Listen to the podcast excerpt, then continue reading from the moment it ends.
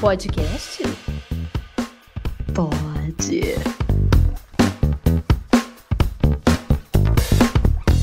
Bom dia, boa tarde, boa noite, boa madrugada. Boa, boa, oi, Morions. Eu sou a Luísa, 30 anos. Eu sei jogar xadrez, o que não quer dizer que eu sei nada daqueles movimentos, sabe? Aquelas coisas. Eu só sei como cada peça se movimenta no tabuleiro. Só sei que nada sei. Por aí. E eu sou a Nádia, 29 anos. Também não sei jogar xadrez. Na verdade, eu sei jogar xadrez. Bem iniciante, bem. bem iniciante. Bem iniciante. Eu prefiro até damas, que eu acho um pouco mais prático.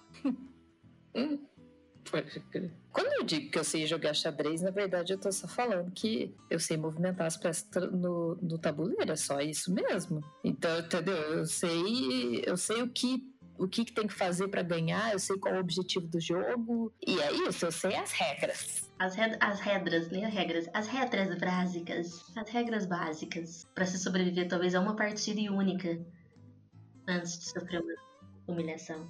Pois é. Mas então, vamos fazer nossas indicações especiais do mês de dezembro. Porque vai ser diferente. Que foi assim. A Ned assistiu um filme que ela gostou muito, eu assisti uma série que eu gostei muito. E aí, na verdade, a gente resolveu que a gente vai falar só ela, entendeu? Cada um do seu. E aí, na verdade, aí eu assisti o filme indicado pela Nayade, a Nayade assistiu a série indicada por mim. E é isso, então estamos aqui. E, né, já aviso para tudo nesse momento. Contém spoilers. Mas Lulis, contém spoilers do que para os nossos ouvintes saber? Haverá spoiler de Happiest Season e Gambito da Rainha. Os Gambito da Rainha.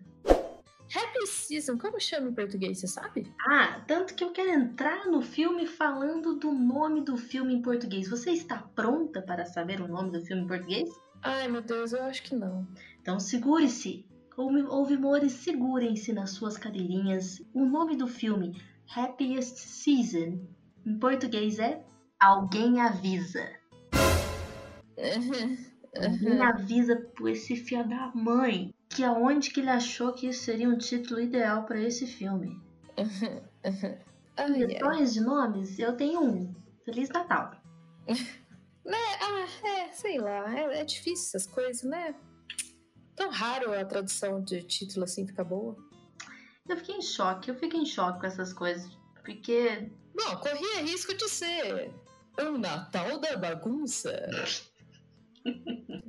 Às vezes esse título aí é melhor. É, olha, na altura, entre os dois, realmente esse seria melhor. Podia falar assim, um Natal fora do armário. Mas então, vai, Lady, dá, passa aí uma, uma ficha técnica do filme, mais ou menos, e, e dê suas primeiras impressões. Bom, Que depois eu dou as minhas. senhoras e senhores, eu fiquei muito, mas muito ansiosa pra ver esse filme. Primeiro, porque é um filme com a Kristen Stewart, com um personagem LGBT. E ali eu já fiquei ansiosa, assim, por, por N motivos. Qualquer filme LGBT, eu já tô tipo, meu Deus, eu preciso assistir. E aí, quando falaram que era um filme de Natal, falei. Cara, eu parei pra pensar, tenho meus 29 aninhos nas costas, e eu nunca, nunca assisti um filme onde a personagem principal era LGBT com uma temática de Natal. Nunca. Nunca. Então eu fiquei mais ansiosa ainda. Então vamos lá. Sim, é um filme de Natal. Sim, tem a Kristen Stewart. E assim, eu vou comentar alguns artistas que tem mais ou menos conhecido. Que assim, mais ou menos conhecido não, que as pessoas vão conhecer. Como o Victor Garber. Ele fez algumas séries sci-fi, entre outros filmes. Ah, ele fez Titanic. Acho que ele era o capitão, né? Eu lembro dele. Eu lembro dele exatamente de Titanic. Eu lembro da cena dele falando tchau. Essa é a que eu tenho na minha cabeça. Não posso abandonar esse barco. Tipo isso. Temos a Aubrey Plaza, que. Ai, melhor, melhor, melhor. Meu Deus, como eu amo ela. Ai, ai. Tem a Mary Holland, que ela é uma das roteiristas. E também temos. Cadê ele? Daniel Levy, que eu já vi a carinha dele em alguns outros filmes. E ele tá aqui. Ele tá aqui. É o, é o amigo dela? É o amigo dela. Vou até abrir aqui a ficha. É, também, eu conheço ele de algum lugar também, não sei de onde. Eu acho que é só de. não sei. Enfim, mas de peso mesmo é a Kristen Stewart. E quem faz o par romântico com ela é a Mackenzie Davis. Eu achei ela uma graça. Uma graça. Né? Muito bonita também, por sinal. Que belo casal, senhoras. É verdade. Que belo casal. Que belo casal. Bom, vou fazer uma breve sinopse para todo mundo se situar e lembrar para quem já assistiu faz um tempinho ou para quem tá seguindo aqui, foda-se os spoilers. O filme. Né? Para aquelas pessoas que não se importam com spoilers, né? É, gente. Existe. Né? Fique à vontade, mas assim, estou te julgando. Me perdoa, mas eu estou te julgando. Mas enfim, o filme tem sim a temática do Natal, onde está acontecendo o, o Natal. E aí, a Kristen Stewart, a personagem dela, que chama Abby, a Abby ela não tem família. E aí, então, a namorada dela fala: Ah, vamos passar o Natal com a minha família. E a Abby fica completamente animada, porque, meu Deus, finalmente eu vou conhecer a família da minha namorada. E ela vai me apresentar, vai ser um Natal diferente, tananã. E claro, como uma sapatão bem sapatão, o que, que ela ia fazer? Pedir a namorada dela em casamento no Natal. Na virada do ano, na verdade. Então ela fica empolgada e vai. Só que no meio do caminho ela descobre que a namorada ainda está dentro do armário e não teve coragem para contar para os pais que ela é gay. E aí, essa é o desenrolar da história. O como é a situação onde ela traz a namorada para casa dos pais como amiga. Amiga, é, como é que ela fala? Amiga órfã, onde o filme inteiro o povo foca só nisso, ela fica extremamente irritada. Enfim, a gente acompanha o casal nesse momento onde fica tudo colocado à prova, onde será que ela sai do armário mesmo ou não? Será que ela é capaz? Será que ela consegue? Depressões, família perfeita. E claro, a Harper, ela tem mais duas irmãs e é nítido que a gente vê ali nos primeiros minutos que é uma competição entre as filhas para ser as melhores filhas para o papai e para a mamãe. Então, sim, é a típica família tradicional americana, que eu acho que é pior que a brasileira. E, claro que tem que ter um amigo gay na história, que é o que ele dá aquele humor bem legal e joga umas verdades na cara. E ele aparece para ajudar, para acompanhar, tentar salvar. E né, gente? Tem que ter uma ex envolvida, né? Pra dar aquela pimentada. Que é onde entra a nossa querida Aubrey. A personagem dela é a Riley. E ela, assim, foi o, tipo um primeiro amor da Harper. E a gente sente que dá uma estremecida. Mas enfim, vamos recapitular, vamos comentar por partes, para não falar tudo de uma vez. Lourdes, o que você tem para comentar nesse, nesse resumo, assim? Depois a gente vai por início, meio e fim. Você tá, tá preparada, Nayade? Ai, peraí, deixa eu... Tá preparada? Deixa eu tomar um gole. Manda bala. Quando eu vi, eu vi você falar e outras pessoas falarem, ah, é um filme de Natal lésbico. Aí, beleza. Tem o casal lésbico, um filme de Natal. Eu não tinha ideia o quão forte era essa definição em, em relação ao filme. Que é tipo, tem o casal lésbico, o casal principal. Melhor, melhor detalhe em relação a isso tudo. É tipo, nossa, que legal, representatividade e tal, beleza, muito importante. Mas a parte que pegou assim ali foi tipo, ah, é um filme de Natal. Então, gente, pessoas, sabe filme de Natal? Filme de Natal que você vê na sessão da tarde quando tá na época do Natal? É desses. Bem desses. Então, eu não gostei. Tudo bem. I, I understand. Porque o meu foco não era o filme de Natal, era o filme com a Kristen Stewart apenas. É, sabe? Assim, ai, meu Deus. Ai, quanto clichê, meu Deus do céu. Não dava para aproveitar que o filme é diferente e dar uma mudadinha, desencanar dos clichês? Ah! Tipo, com essa informação, com esse resumo que você deu e essa informação que eu tô dando, que é um filme de Natal igual da Sessão da Tarde, dá pra chegar pra uma pessoa e falar assim: então, vai, adivinha o roteiro inteiro, que a pessoa vai adivinhar absolutamente tudo que acontece. Não, realmente, quando, quando eu vi o trailer, que realmente já me animou por ser um filme de Natal, por ser um filme que envolve esse tipo de história, eu, eu tive esse exato pensamento, tipo, nossa, eles vão pegar um filme real de Natal, porque, né, pensa, você vai levar tua namorada para tua casa, para casa dos seus pais, onde os seus pais nem sonham que você é sapatão, e nossa, vamos colocar estrela em cima da árvore e tacar fogo. Então, tipo, hum, eu fiquei presa no clichê mesmo de filme natalino, onde a briga entre a família, que mimimi, a irmã é competitiva, a mãe é louca, sei lá, o pai é... Aí eu fiquei, por mim, gente, se, se alguém editar o filme, colocar todas as cenas da Kristen Stewart com a Aubrey e o amiguinho gay dela, é o per perfeito filme gay que eu assistiria de boa. É humor, tem um drama, tem um negócio que hum, tem uma tensão sexual ali que você não sabe se vai rolar ou se não vai. E, cara, é a realidade. É a realidade. Então, eu confesso que eu fiquei tipo, nossa, mas eu fiquei feliz por ver um filme de Natal nesse essa É, né? Mas fico feliz que exista. exato. Assim.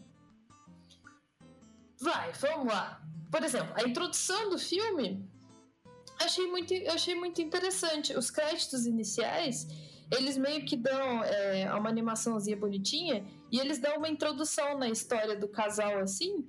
Então o filme já começa assim, tipo, pronto, você assistiu os créditos iniciais, então você tá ligado que elas são um casal ali e tal, beleza, já a gente não precisa mais falar disso.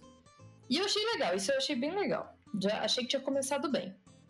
Mas aí ali, logo no começo, tem aquela cena da, da Kristen Stewart é, que ela cai e fica, dá de cara numa janela. Eu olhei e falei, meu Deus, que comédia pastelão é essa que eu estou vendo? Faltou só ela estar vestida de Papai Noel. Ai, pois é, ou sei lá, a calça cai e fica parecendo a calcinha, não sei o que faltou.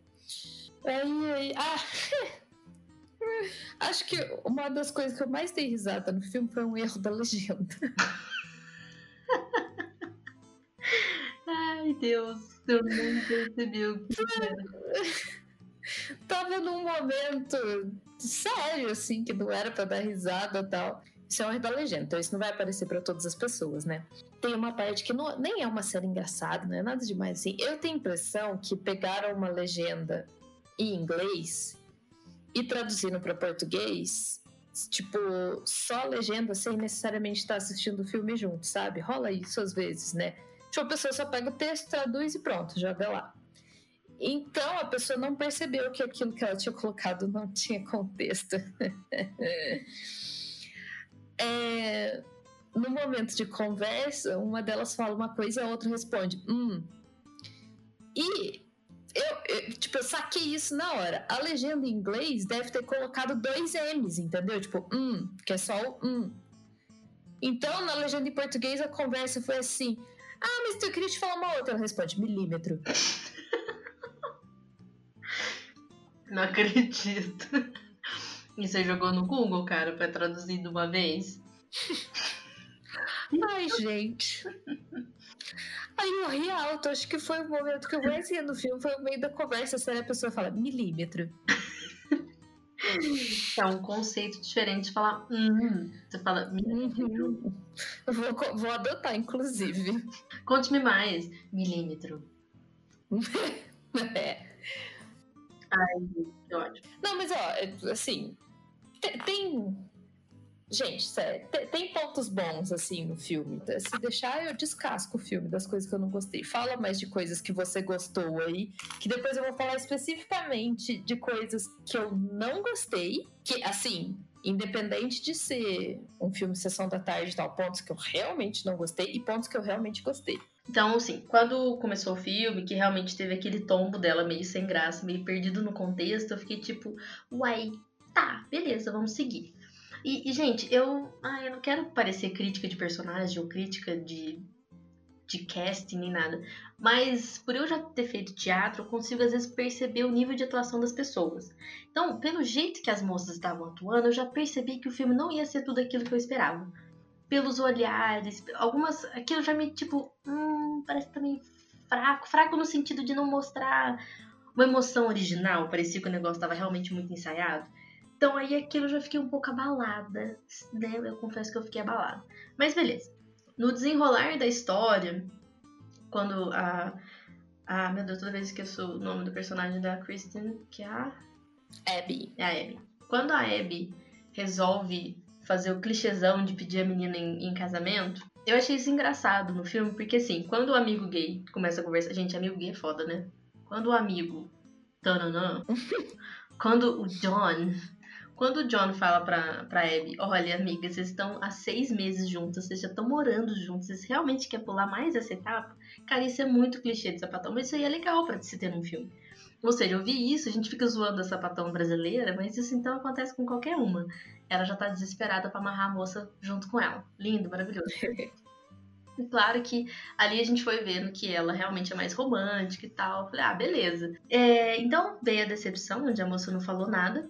E aquilo me deixou um pouquinho com raiva, mas eu comecei a entender o lado das duas. Porque assim, faziam só seis meses que elas estavam juntas. Mas, por outro lado, putz, faziam seis meses que elas estavam juntas.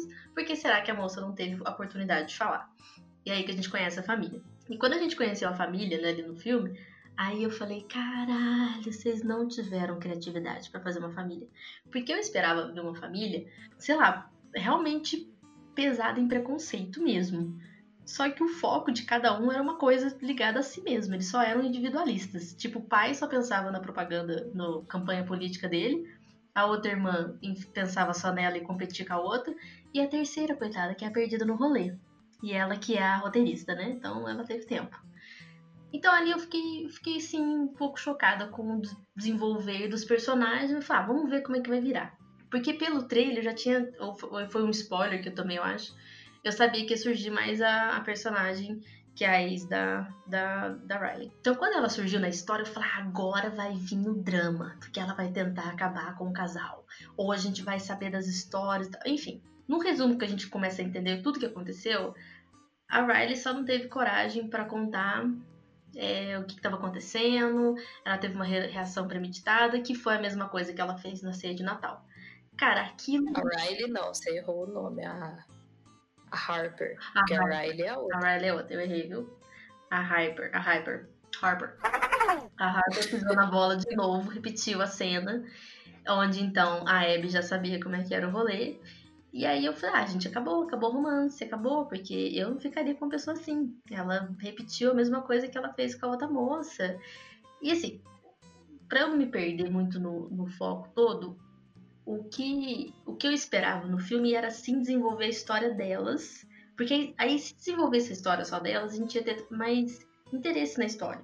Ou seja, a Abby podia entender melhor a Harper, onde uh, ia surgir a Riley ali no meio do caminho, a gente ia conseguir entender a história, ia ter um debate, ia ter um drama, ia ter um suspense, ia ter um negócio todo. Mas foi surgindo essas histórias dos outros personagens, meio que lotou o filme, a gente não consegue ver nenhum nem outro. Então eu realmente achava que poderia ter um desenvolvimento da história das, das três ali. Das três. Ia ia ser mais emocionante.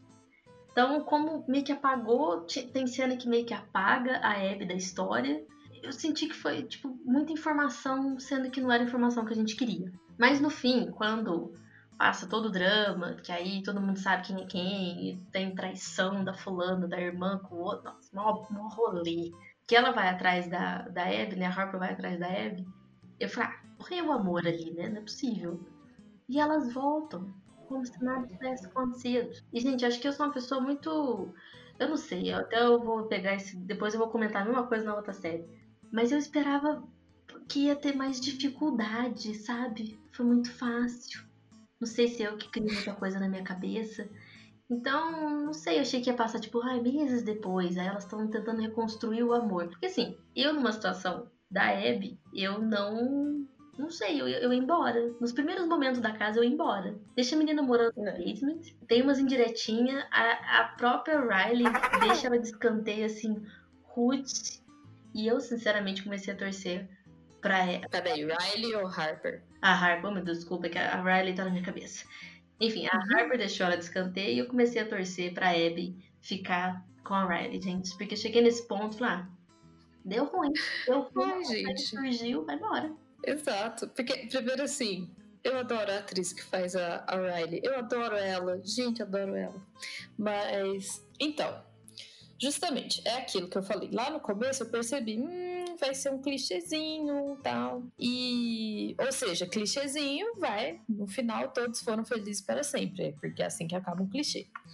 Aí tá. Cara, aí na hora que eu fui assistindo e que a, a Harper foi só fazendo cagada e foi dando ruim, eu pensei, gente, esse filme vai me surpreender. Porque ela vai terminar dando um pé na bunda dessa mina. E na hora que apareceu a Abby, eu falei, nossa, além do pé na bunda, ainda vai ficar com ela. Olha que maravilhoso. Eu falei, não. é o melhor desfecho. Então, eu olhei e falei, gente, aí pronto. Eu achando que ia ser um clichêzão e vai ter esse final surpreendente. Não acredito. E não, não, não, não, não. Você pode só sonhar com isso aí à noite, por que não? Porque realmente, cara, a Harper é uma babaca. Sabe? Desculpa, ela é uma babaca. É, então, vamos lá, né? Falar o que eu ia falar do negócio que eu achei muito positivo. Tem aquela conversa do John com a Abby, depois que dá a merda toda, que né, ela é forçada fora do armário, lá no meio da ceia de Natal. É lógico que a revelação acontece no meio do Natal, né? Lógico. E é aquele escândalo. Gente, é umas brigas que eu nunca vi ao vivo. Briga ao vivo é briga de soco, porrada mesmo. Agora, briga de filme de Natal é destruir a árvore de Natal, destruir as coisas da casa. É briga que nunca acontece na realidade. Até caso de família é mais forte, emocionante as brigas. é, então. Eles saem e vão bater um papo lá fora, e aí. Ah, é aí que tá, tá. É isso que tá tudo meio errado. Mas enfim, a Abby tá puta. Porque ela sente que a Harper estava escondendo ela da família, que tinha vergonha dela, que tinha vergonha do relacionamento delas e que não era isso que ela queria, não sei o que e tal. E aí o cara dá um chega pra lá nela assim, tipo, não, não é sobre você, queridinha. Porque é exatamente isso. Quando uma pessoa está no armário, não tem a ver com quem ela tá no relacionamento, nem nada disso assim. Tem a ver com ela, com ela se sentir à vontade de sair ou não. E aquela conversa é muito real. Aquela conversa é a parte mais real do filme. Que ele pergunta para ela como que foi para ela, e aí a. É pra Abby, né? E aí ela fala que para ela foi ok, porque os pais dela aceitaram e apoiaram tal, quando ela ainda tinha os pais, né? E aí ele falou assim: então, e eu tô sem falar com meu pai há 13 anos, entendeu? Porque é isso. Tem casos e casos.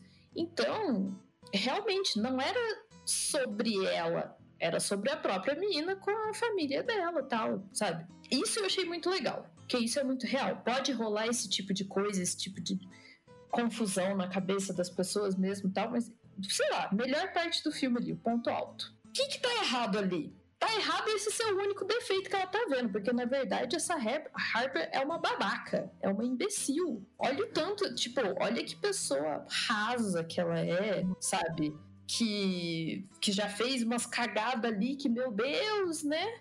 Porque, tipo, a cagada que ela faz com a Ripley lá, quando elas estão namorando lá, cara, aquilo é uma cagada muito monstra. Aquilo é uma puta mancada. E, cara, isso é como eles pontuaram que isso foi na época de escola, eu assim não fiquei chocada. Sabe, foi tipo uma coisa típica de se acontecer na escola. Só que assim, quando a pessoa, entre aspas, saiu do armário na vida dela ali, que não envolve a família, ela já poderia, sei lá, evitar que isso acontecesse de novo, que não foi o que ela fez. Mas pegando esse gancho das babaquices que ela fez, eu acho que o fato do, de quando a, a Abby descobre essa história através da Riley, né, porque não foi pela Harper, o pior não é isso. O pior é a Harper dar espaço pro ex-namoradinho dela. Ah. Aí, ah. para mim, ela faleceu umas três gerações para mim ali. Nossa, pra...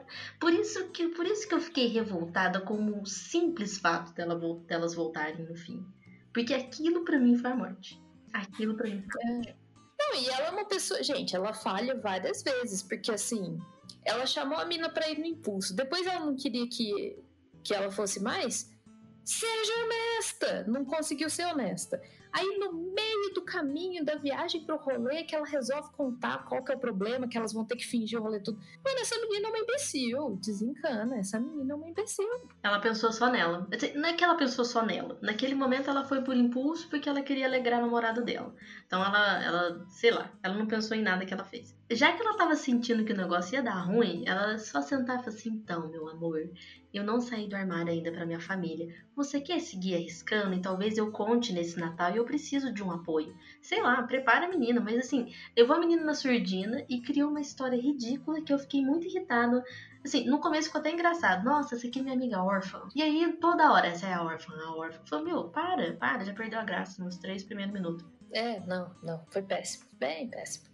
Então, ah, e um momento, um momento que eu odiei no filme, porque aí é, não representa a realidade nem um pouco.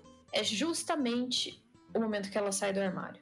Porque que ela é forçada para fora do armário. Que é no meio daquela bagunça de Natal. Enfim, tá aquele negócio, pessoas descabeladas, brigando, gritando. Na árvore depenada. E, ai, pois é, e pega um quadro e quebra na cabeça de pessoa. Quem faz isso? Cara, o Didi, em todos os trapalhões da carreira dele, ele fez isso. Ai, pois é. Enfim. Aquela cena toda ridícula, ridícula. E aí, na hora que ela fala, a reação dos pais nunca é assim. Como assim ninguém chora? Ninguém chora, ninguém. Ela não chora, os pais não choram. Sabe, é tipo. Sabe, tanto na hora que ela fala, depois na hora que ela assume mesmo assim tal. Muito surreal, não é assim que acontece. E aí no dia seguinte, quando eles resolvem aceitar ela, também tem zero emoção assim e tal. E, gente, tudo errado. Tudo errado. Nossa, que cena péssima. Então, sei lá, se você for uma pessoa mais nova assistindo aquilo, você ainda não saiu do armário e tá pensando, cara, não é assim, sabe? Não é daquele jeito, não, não leve aquilo em consideração. Ai, Não. gente, não, é realmente essa cena. É é que eu acho que aí eu já tava, não contente, mas eu já estava ciente do que eu esperava realmente não ia ser, então nada daquilo já me surpreendeu mais. Mas era um. É, Talvez era aquela última chance que eu dei pro filme mesmo. Eu falei, será que vai. Eu achei que a mãe fosse voar no pescoço dela, o pai ia infartar. Eu- Gente, na minha cabeça, o filme ia acabar todo mundo no hospital. E a Abby seguindo com a Riley. E a Harper sozinha, fora do armário, mas sozinha. E nada disso aconteceu. Pois é. E, e sim, a cena que todo mundo fala, é- primeiro que ela meio que desmente, depois ela fala, e aí todo mundo fica confuso. A Abby só querendo ir embora, que eu acho que ela já tava indo tarde, porque eu teria ido embora há uns bons dias atrás. E no dia seguinte, nossa, que lindo, papai me aceita depois que você recusou a campanha e tal, tal, tal. Por isso que o filme, o que poderia ter acontecido em um mês, aconteceu em dois dias de Natal. Eles tiveram que fazer acontecer em dois dias de Natal, porque senão não ia ter dinheiro suficiente pra pagar os atores. Porque, cara, não tem explicação. Não teve. Por isso que tinha que ter desenvolvido a história só das três. Porque se for misturar. Que aí misturou a história da irmã dela, que, cara, assim que ela apareceu, eu falei, ah, o marido dela é chifra ela. Ou ele chifra com uma outra mulher, ou chifra com um cara. Cheguei a pensar até nisso. Mas eu falei, ah, eles não iam envolver mais de um LGBT no filme, assim, pra ter um, alguma graça de história, enfim. E aí a outra irmã perdida, que fala, no fim, ela que vai consertar todo mundo, e foi óbvio. E a mãe também, sei lá, a mãe também me irritou. Mas eu, eu pensava que a mãe ia dar mais trabalho, e ela não deu, ela nem brigou, ela que. Enfim, resumindo. Não, e, e no o filme dá a impressão que quem tem a dificuldade pra aceitar é só o pai, né? Não, e, e aí que tá lá, ela também, durante o filme você vê que ela é super preconceituosa e fala umas merda e tal, então ela também teria tanta dificuldade quanto, ou talvez até mais. É, gente, em resumo, a gente foi iludida com um pozinho de mágica de Natal. E assim, eu realmente esperava muito mais. Eu, eu o que eu falei, pensando num geral, eu gostei só de ter um filme de Natal com esse tipo de temática, onde a principal é de LGBT. Só que assim, gente, avisa que ia ser essa comédia clichê, porque realmente a gente foi achando que ia ter todas as problematizações, as polêmicas, as brigas, e não teve nada. Não teve nada, gente, não teve nada. Não entendi. A Riley virou o quê? Pó, né? é. Chateada fiquei. Porque eu estava chipando ela com a Kristen de boas. assim, Né? Sem esforço. A- e a Kirsten, só um comentário aleatório, ela ficou muito boa com aquele cabelo, poderia adotar pra mim. Nossa, cara, eu quero meu cabelo daquele jeito, tô deixando crescer. Gente, maravilhosa. Por isso, então, pegando, vamos falar só dela. Porque foi muito legal. Foi muito legal porque, gente, eu, eu gostei muito da atuação dela porque ela tava lá, é- era ela. É isso que eu achei legal. Sabe? Eu- É, eu não sei, eu acho assim, você. Eu, eu acho que você, sinceramente, você meio que tá querendo enxergar isso no filme, assim. Porque eu achei que é a mesma Kirsten de sempre. Ah, não, mas é que eu tenho a imagem dela muito nítida na minha cabeça com ela no crepúsculo, coitada. Acho que aquilo me Ah, eu traumatizou. não, é, eu não vi aí que tá. Esse é o pior filme da carreira dela, coitada. Ah, não, foi. Gente, coitada. Então, como eu me intoxiquei com esse filme, é, eu tive que resgatar. Porque eu só tinha a imagem dela antes, quando ela era novinha, que ela fez. Na verdade, eu vi dois filmes dela. Que era Into the Wild. Eu lembro dela no quarto do pânico. Então, eu lembro dela no quarto do pânico, e aí beleza. E aí quando a gente. Quando a pessoa volta das cinzas pra uma coisa grande, coitada, é o crepúsculo. E aí foi horrível. Então eu demorei realmente, gente, eu demorei para desconstruir essa imagem dela. E aí eu fui vendo outros filmes com ela quando quando eu tive curiosidade de ver também, porque antes eu não tinha mesmo não. Eu fui ver um que ela fez que era o Charlie's Angels, porque eu gosto da, da, da série, dos filmes. Ela é, ela é uma das Angels? Ela é. Olha só. E aí, depois desse filme, ou seja, demorei, gente, realmente, eu falei, nossa, que legal como ela está aqui. E aí eu fui procurar ver outros filmes. Aí quando vê surgiu esse, eu fiquei super animada e tal. Então, assim, eu estou desconstruindo a imagem morta que eu tinha da Kristen na minha cabeça. E, mas enfim, no filme eu achei que ficou muito legal a personagem com ela, o jeito dela no filme, foi muito legal. Mas é, gente, é aquele negócio, né? A gente espera mais. É. Então fica aí, gente. Você quer ver aquele clichêzinho de Natal? Com aquele humorzinho Bob Esponja? Sabe aquele humorzinho Bob Esponja? que você olha, sabe quando o Patrick tá fazendo umas coisas você fica, ai meu Deus, mas vai dar tudo errado, é lógico que vai dar errado, dá errado. Então, esse é o humorzinho Bob Esponja. É. É tipo um filme do Adam Sandler. Gente, é um típico filme do Adam Sandler. Só falta ele aparecer. exato, exato. Cabia muito bem ele ali. Ele podia ser um irmão. Ou uma mãe, né? Sei lá, vestido de mulher, fez aquela irmã gêmea dele naquele filmaço. Ai, ai, meu Deus. Pois é. A nossa próxima indicação é o Gambito da Rainha. Olha, gente. E que gambito. gente, que série.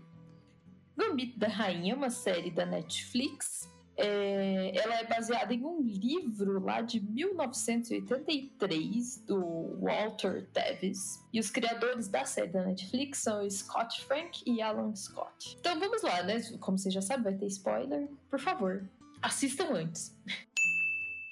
Tem a Anya Taylor-Joy, que é a rainha, né? E, gente do céu, eu gosto muito daquela atriz. Porque, né, que, que perfeito. Gente, o olhar dela, é, ela tem um olhar incrível, diferente. E aí pegou um negócio que ia mostrar muito a cara da pessoa e o pensamento e não sei o quê. Então, realmente, olha, escolheram muito bem essa cara marcante dela, maravilhosa. E um, ela é a Beth Harmon. Que, nossa, gente, é tão, foi tão, assim, bem feita assim a história, que eu achei que até pensar que era história real, mas não é não.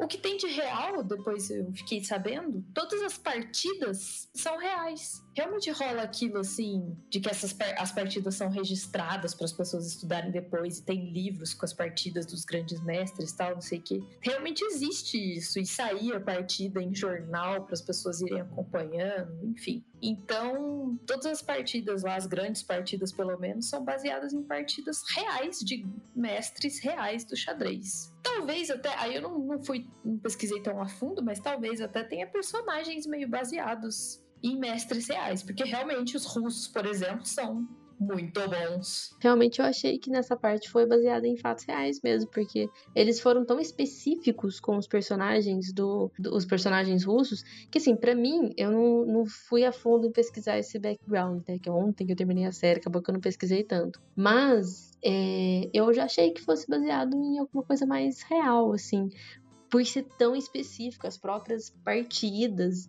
os toda a história, sabe? Assim, eu achei que era bem real. Então não, talvez só alguns personagens eles tiveram alguma referência mais real, então. É. Mas realmente os russos são os que mandam no rolê. Uau.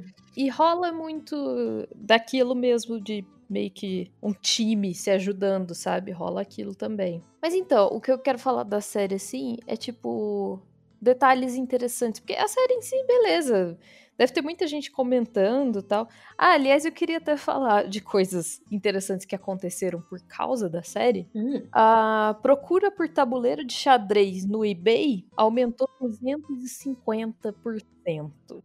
Oh my god. O livro Que é, que nem eu falei, o livro é de 1983, o livro em que a história é baseada. Virou best-seller. Gente do céu. Agora, a busca no Google pelo, pelos termos como jogar xadrez atingiu o pico da década.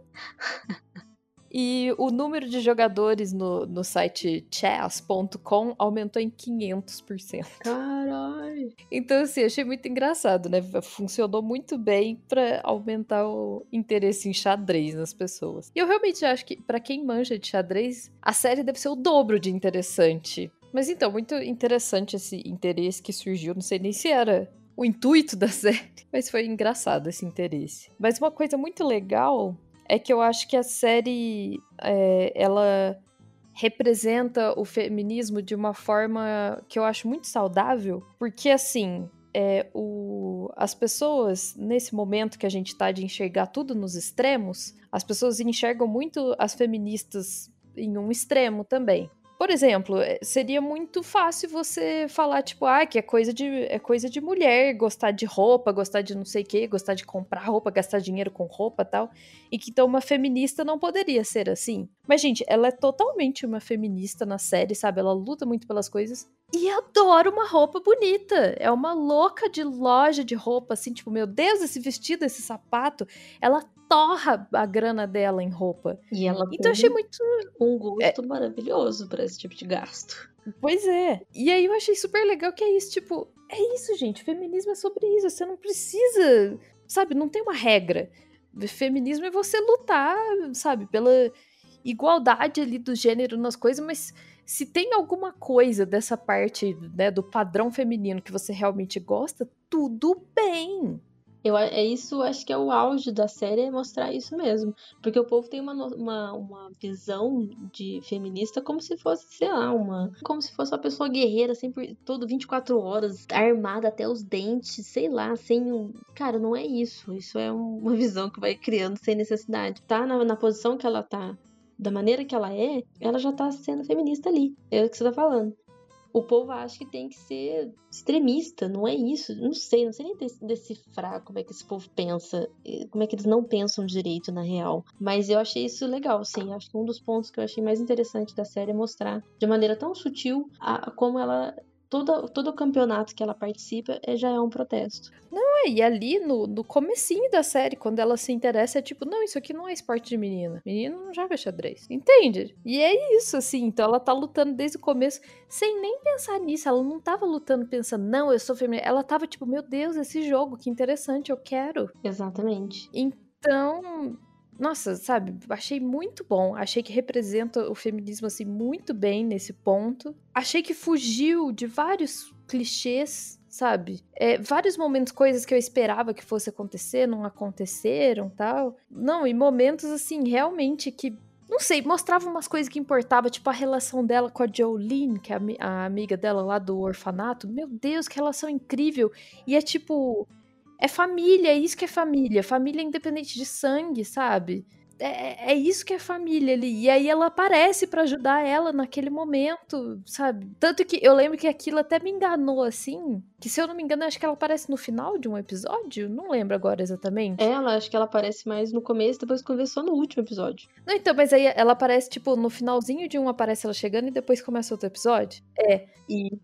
Exato. Então, que eu lembro bem disso, que na hora que mostrou descendo do carro, porque mostra um carro chegando, um carro legal. Na hora que mostra descendo do carro e aparece um casacão, eu pensei, é o Benny. Eu pensei a mesma coisa. Porque ele é aquele menino daquela roupona toda, não sei o que lá. Eu falei, ah, lá o Benny chegando tal, não sei o que. Porque o Benny tinha uma influência nela, né? Uma influência boa nela. E é muito melhor que o Benny, sabe? É muito melhor reapareceu a pessoa lá do passado dela. E não é um negócio tipo, ai, que nada a ver ela reaparecer. Não, não é nada a ver. Porque você vai ver, ela tava famosa, ela tava saindo em jornal.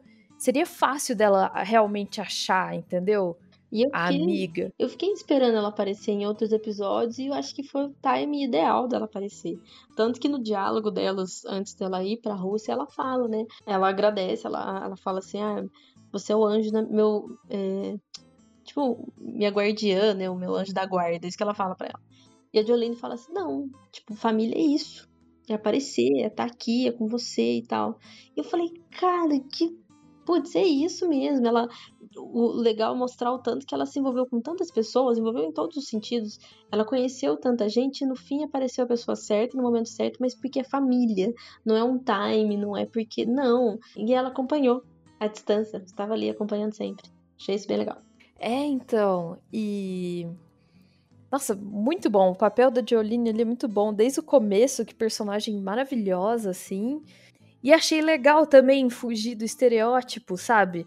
Tipo, ela é, ela é uma, uma pessoa negra ali, e, mano, aquilo ali era pouquíssimos anos depois que. É, era naquela época, sabe? Da, das tretas de segregação racial e tal. É um pouco depois, assim, né?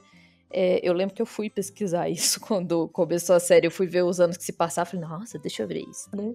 Enfim. E, mas é legal que ela, ela, não, né, ela não caiu nesse estereótipo. Cara, muito bom.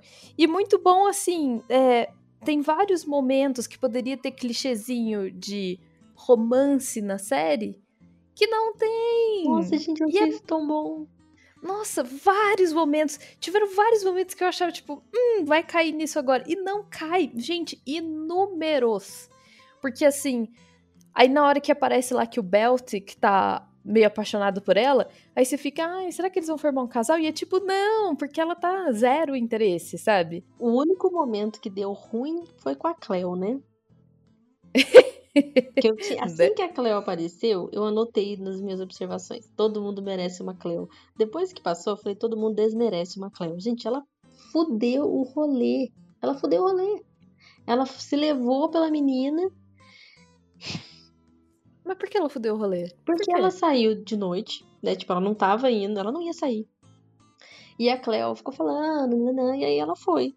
E, e ela ia tomar um drink. E aí ela tomou ah, tá. vários. A Cleo foi empolgada, conversou com os caras. E aí ela foi junto. E aí foi a partida. A primeira partida com o russo.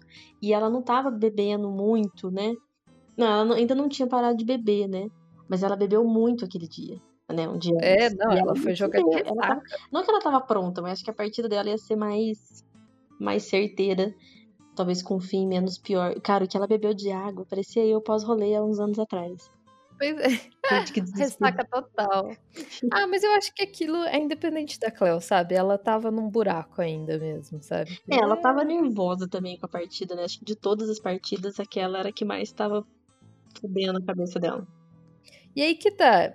E eu também achei muito legal que, tipo, aquela é a partida do começo da série e você fica super na expectativa que não, na hora que chega nela, ela vai ganhar e ela ainda não ganha aquela partida. É. Então, mano, meu Deus, como foge dos clichês, sabe? Amei. Mas é, o, negócio interessante da Cleo também é que tem aquele negócio. Na hora que surgiu a Cleo, a primeira vez que ela apareceu, eu, já tô eu lembro de conver... eu lembro de conversar com o dobrado assim. Tipo, na hora que acabou o episódio que ela apareceu pela primeira vez, eu lembro do. É, eu não lembro se foi o dobrado que comentou, eu comentei, mas a gente conversou entre a gente assim, tipo, não apareceu quem que era aquela pessoa com ela na cama lá no começo, né? Uhum. É tipo, não. Hum, eu tá. eu também uhum. tive esse insight. Eu fiquei tipo, ah, tudo faz sentido agora. Ah, safadinha. Eu também iria na Cleo. Nossa senhora, quem não iria na Cleo? Mas. Assim, ainda tem isso de interessante. Elas ainda foram conversar com o cara, mas acabou a noite às duas ali mesmo. Isso aí, muito bem. Divirtam-se. Poderia ter antecipado? Poderia, poderia. Poder rolar mais é. e todo mundo descansar, mas não deu tempo. Ela acordando Poderia na banheira, você um menos. Ela acordando na banheira, cara, você pensa no auge que ela se encontrou. Eu queria uns flash dessa noite só pra entender como é que ela foi parada na banheira. pois é. Enfim, muito bom, muito bom, assim. Eu gosto muito também do papel do Mr. Shable, que é o cara que ensina ela. É muito. É bonita demais essa relação, assim. Então, cara, nossa, eu gostei demais de inúmeros detalhes dessa série. A relação que ela cria com a mãe adotiva depois, que desde o começo você acha que não vai dar em nada. Você fala, meu Deus, olha a família bosta que ela foi se meter. Mas depois elas acabam criando uma relação super bonitinha. Ai, é dolorido quando a mãe morre e tal, enfim. Mas, cara, sério, eu gostei demais dessa série, eu gostei demais. Ah, e gostei demais do cara por quem ela se apaixona ser gay. Olha que, que reviravolta ali também, que não esperava, né? Nossa, tudo nesse filme foi muito na medida certa. Foi muito na medida certa. A maneira que foi tratada a história dele, a maneira que foi tratado todos os envolvimentos importantes dos personagens, como ela, como a Jolene. Eu achei que foi tudo na medida muito certa. E assim, na hora, gente, eu demorei um pouquinho pra entender, viu?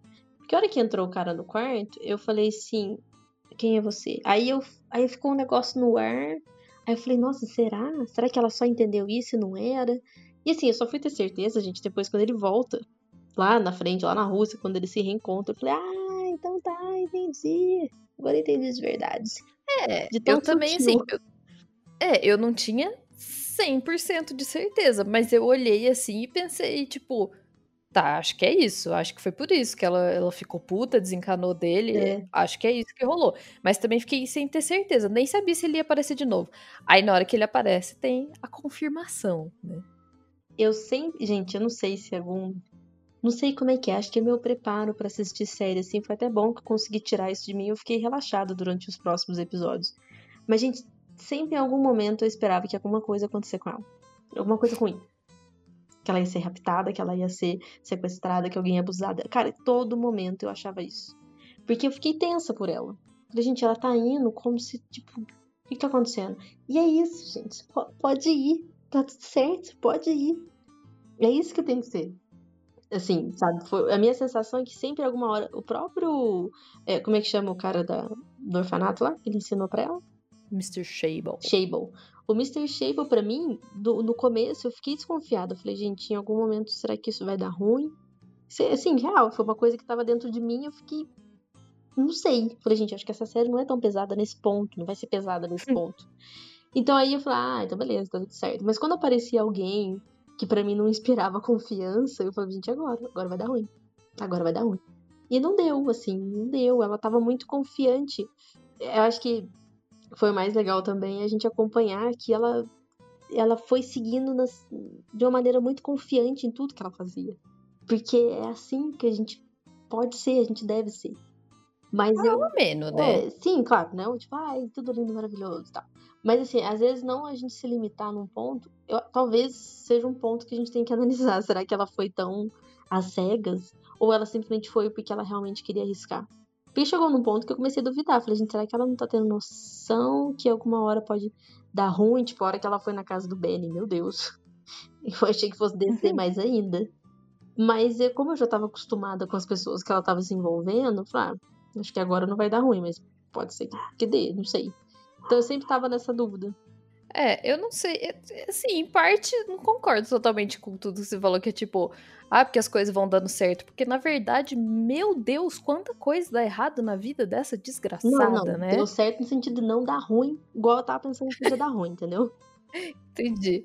É, porque, nossa, não, que gente. vida desgraçada, meu Deus do céu, aquela mãe louca, coitada. Gente, e a hora que eu achei pre... que a mãe adotiva falou, ah, nossa, que beleza, mas a hora que eu vi que ela às vezes bebia muito, eu falei, gente, vai dar ruim em algum momento. E deu. Não, e tava falando até da mãe, a primeira mãe, ah, não, a mãe a biológica mãe. Meu Deus, completamente louca, fora de si, coitada. E, e aí... dois pais filha da mãe, né, gente? É, aí os pais adotivos, meu Deus do céu, aquele pai que não tá nem aí pra ela. E a mãe perdida na vida, coitada. Ai, enfim. É, depois tem uma hora que ela perde muito da grana dela, assim, e eu olhei e falei, meu Deus, vai dar ruim, o que ela vai fazer? Enfim, fiquei muito aflita, assim, porque, nossa, que vida desgracenta. E fora o vício constante, né? É isso que eu ia falar, porque o problema maior dela ali tava com ela mesma, no sentido dos vícios que ela carregava, da, da pílula, do álcool. Nossa, gente, é, ela se aprofundava muito naquilo, e o tanto que aquilo prejudicava ela nos jogos e custava ela perceber Tipo, tá, prejudica, mas eu tomo a pílula e dá tudo certo. Não, cara, não é isso. É, não, é. Tipo, a pílula ajudava, mas não, não tinha a ver com a pílula, sabe? E ela não. Pois é. E nesse ponto, aquele Benny foi importante na vida dela. E é, achei muito interessante isso quando surgiu aquele personagem. Eu não tinha ideia que ele ia ter essa importância na vida dela. Você depois, quando ele começa a ficar mais constante, aí você acha que vai virar um par romântico. E, meu Deus, é muito bom. Ele chama ela pra ir pra ficar na casa dele, você já fica meio assim, aí ele. Nada de sexo, viu? É tipo, uau, ele é fantástico, gente. Meu Deus, que cara fantástico. Então, sei lá, nossa, eu gostei demais. A única E coisa. sem álcool, né? Ele fala sem álcool também, não é? É, ela não bebe nada quando É, não, ele com ele. fala. No booze. É, sim. Aliás, eu adoro aquele ator, só que, ele- gente, ele vai ter cara de criança pro resto da vida, né? Gente, esse cara, ele chama é, o Thomas Brody.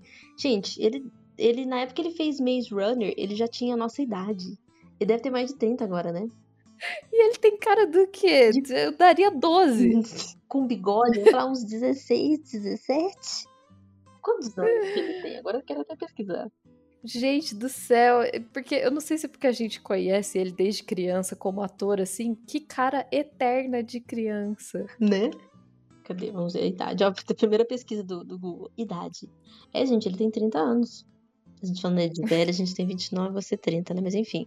Mas, gente, pô, olha pra cara desse menino. É, eu não não é que eu tô chamando de velho, é justamente que ele não parece nem um pouco a idade que ele tem. É, ele nunca É. mudou, gente. Não, e aliás, Nayad, você, lógico, você sabe quem é o Beltic, né? Claro, eu confesso pra vocês, senhoras e senhores, que eu fiquei assustada. Gente, ele tá seco nessa série. Tipo, eu só consegui ver os olhos dele profundo. Não sei se é o personagem que, que eles fizeram dele. Mas eu achei muito legal. Acho que eu, eu acho que teve um filme que eu assisti dele, mas eu peguei trechos. É, mas esse é o primeiro filme que eu assisti com ele, assim, eu falei, gente, que legal, como ele, como ele se transformou, Ah, é. achei ele um atorzaço.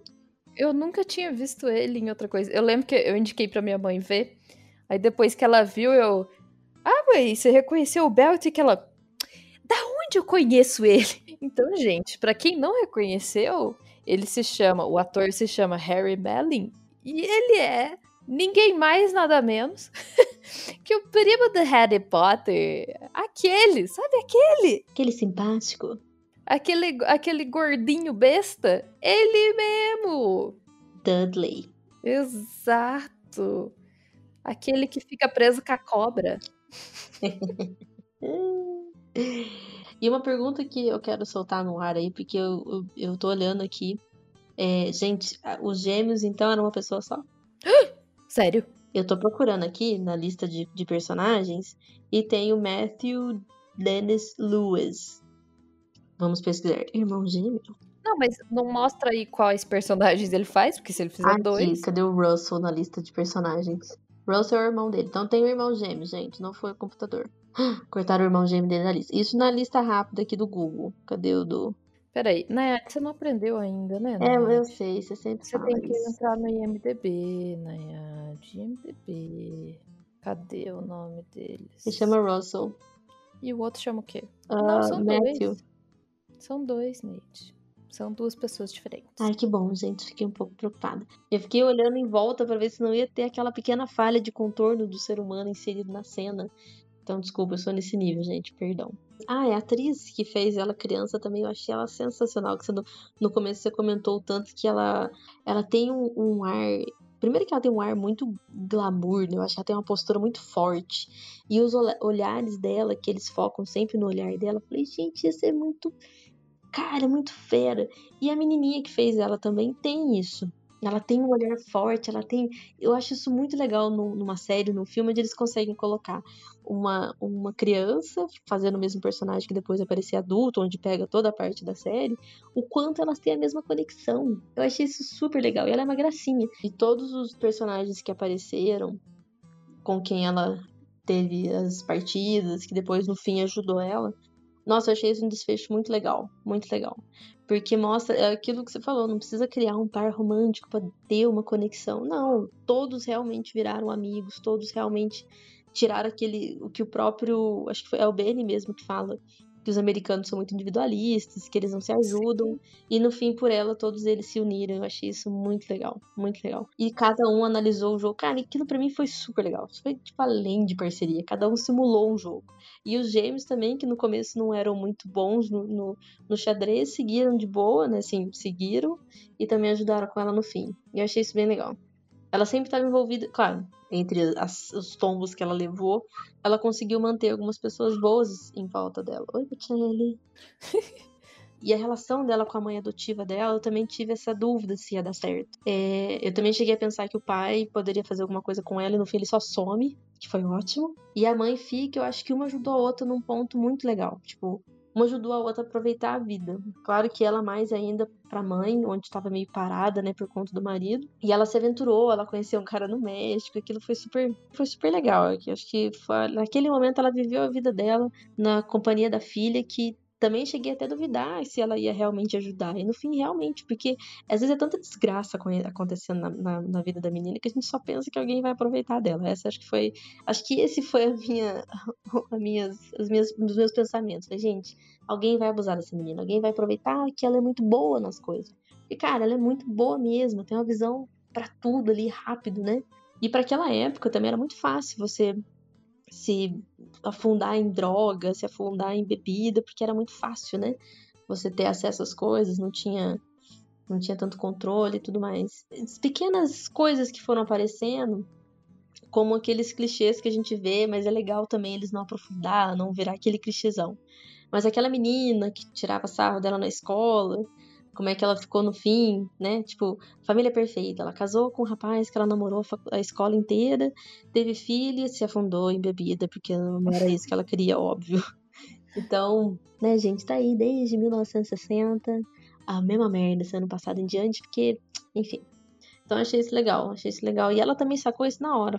Tipo, olha onde ela foi parar, sendo que ela não seguiu esses padrões, né? Eu acho que a menina também ficou puta da vida com isso. Ah, lembrei quem que eu ia falar. A Annette Packer. Ela também achei legal porque ela é a primeira que ela joga xadrez no primeiro torneio que ela participa e ela ganha. Até a menina vai ajudar ela no banheiro, né? Que ela fica menstruada e tal. E ela fala: derrota eles pela gente. Então, ali, além do. Ai, toda vez eu esqueço o nome dele, do cara do, do orfanato. O, o Mr. Shable. Mr. Shable. Então, desde o Mr. Shable, a Annette, até que seja a mãe dela, ou até ela mesma, ela se perde. É aí que ela se encontra no fim, na real. Ela se perde no porquê que ela tá fazendo. Que é até uma coisa que às vezes alguns julgavam ela, que ela só pensava em ganhar, só pensava em ganhar. Mas eles julgavam ela de uma maneira como se ela não aproveitasse a partida. Para mim, ela sempre aproveitou. Ela só ia além do que todo mundo via. Só que sim, chegou num ponto onde ganhar para ela era tudo. E quando ela viu que o Mr. Shable, e depois ela reencontrou a menina, que eles sempre acompanharam e eles tinham ela como uma referência, aquilo foi um despertar para o que ela fazia talvez lá no começo. E acho que no meio do caminho ela perdeu essa essência no sentido tipo do por que, que eu tô fazendo isso? Eu quero ganhar. E quando ela viu a Annette, que ainda falou para ela, falou, nossa, que bom que você continua, né? Que... E ela mesma largou, né? Virou médica e tal. E aquilo de novo acordou em alguma coisa nela, mas ela não quis, que ela de novo estava perdida em bebida e tal. Então é muito legal, é, ela não se via como uma referência disso. Então eu achei isso, essa sacada muito boa, porque acho que foram dois personagens que, por mais tenham aparecido pouco, né? O Mr. Steve apareceu até mais, mas que deram impacto para ela e até mesmo pra série, para ver o, a diferença que ela fez, que eu acho que foi uma coisa que ela meio que esqueceu. Achei legal eles também resgatarem isso num timing certo. Ah, essa série é muito foda, não tem esses negócios de clichê e quando tem também é no tempo certo, a gente não tem que chamar de clichê. Eu achei a relação dela com o Mr. Shable acaba sendo muito bonita, assim, porque, tipo, cara, se pensar, acontece muita desgraça com ela no filme, no, na série inteira. Muita desgraça. Mas a única vez que o negócio pega fundo nela e que ela realmente chora é na hora que ela vê que o Mr. Shable tava acompanhando a carreira dela, assim. Nossa, da partir daí eu não consegui enxergar nada de tanto que eu chorava. Ai, gente, né? Que, que, que coisa foto, bonitinha. gente a foto. Mas o Mr. Shable realmente ela não aguentou. Não, e é bom, né? Uma hora tem que pôr pra fora, meu Deus do céu, chora, gente. É. E foi a única figura de pai que ela teve, né? Foi com ele. Achei isso muito legal, porque os outros. Acho, não sei se eu consideraria um pai. Ah, não sei. Figura de uma pessoa que, que ensinou para ela alguma coisa assim, que, que ela levou para tanto tempo, né? Uhum. Eu achei isso bem legal, achei bem legal. E, e ela era curiosa, né? Ele não queria nem falar com ela. né? Eu achei isso bem legal, esse início de amizade dos dois. E ela conquista ele, né? Porque ele é um esquisitão, assim, Sim. meio ermitão e tal. E ela conquista ele. Fechadão, né? Tipo, não, sai daqui, menina. e ele tem uma consideração muito boa por ela, tanto que, né, ele dá. Ai, meu Deus, eu chorei de rir a hora que elas estão na capela. Que aí ela fala pra Jolene: Nossa, tô me sentindo mal. Aí a Jolene, por quê? De- Fiquei devendo 10 dólares pro Mr. Chen. Pois é, eu jurava que ela tinha pagado, ela esqueceu. Esqueceu completamente. Se alguém chegou até aqui e não assistiu essas coisas, você tá errado. Porque Nossa senhora. nós destrinchamos as coisas, mas contem pra gente o que vocês acharam também desse filme, dessa série. Que foi uma- um comparativo muito bom dos dois extremos de assuntos importantes que a gente levou aqui. E o que, que vocês sentiram falta? O que, que vocês acharam muito bom que a gente acabou não comentando aqui? Conte para nós, nós ouvimores tímidos. Últimas indicações desse ano. Hum, quero comentar um negócio, peraí, antes da gente terminar. Hum. A nossa querida rainha, a Anya Taylor. Senhoras e senhores, rufem os tambores. Ela já participou de diversos filmes e tananã, tananã. Mas, acabei de ler aqui. É, você já assistiu Mad Max, né? Já. Tem um- o último que lançou foi com a Charlize Theron, maravilhosa, Aham. perfeita, zero defeitos. Segundo informações aqui do canal Tech, vai ter um spin-off da. Meu Deus, como é que chama o personagem dela? Guarde na linha, por favor. Furiosa. Vai ter um spin-off da Furiosa, que é a personagem da Charlize Theron. E quem fará Furiosa? A nossa querida rainha. Meu Deus. Ela foi escalada para fazer. Gente, arrepiada fiquei com essa notícia. e parece que vai ser pela Warner Bros. Então, eles, o filme ainda está em desenvolvimento, mas parece que ela sim vai ser interpretada pela Anya Taylor-Joy. Enfim, fica aí pra gente ainda ter mais um pouquinho da Anya, já que, né, Gambito da Rainha encerrou e encerrou da maneira mais bonita que, né, não vai ter segunda temporada, né, nem precisa, né, pelo Não, Deus. não. Nossa senhora, Netflix, isso daí você pode parar, não continua não. Por favor, se fizer, vai ser cagado. Nossa senhora, dá até medo de ouvir. Ficamos aí, último episódio desse ano. Uh, agora é oficial. Sim, porque também não tem nem mais segunda-feira. que venha logo ano que vem, né? Meu Deus do céu, 2020. Leave and never come back. Oh, please leave us alone. Mas é isso. De tudo que aconteceu, eu quero agradecer por esse podcast ter existido e os nossos ouvimores ter surgido no meio desse caos. E aguardem a gente em 2021, estaremos com muitas coisas para rechear a segunda-feira de vocês. Ai, é isso, galera. Saudades já. É isso aí, a gente se vê ano que vem. Um beijo no ouvido. Uma lambida na bochecha. Thank you.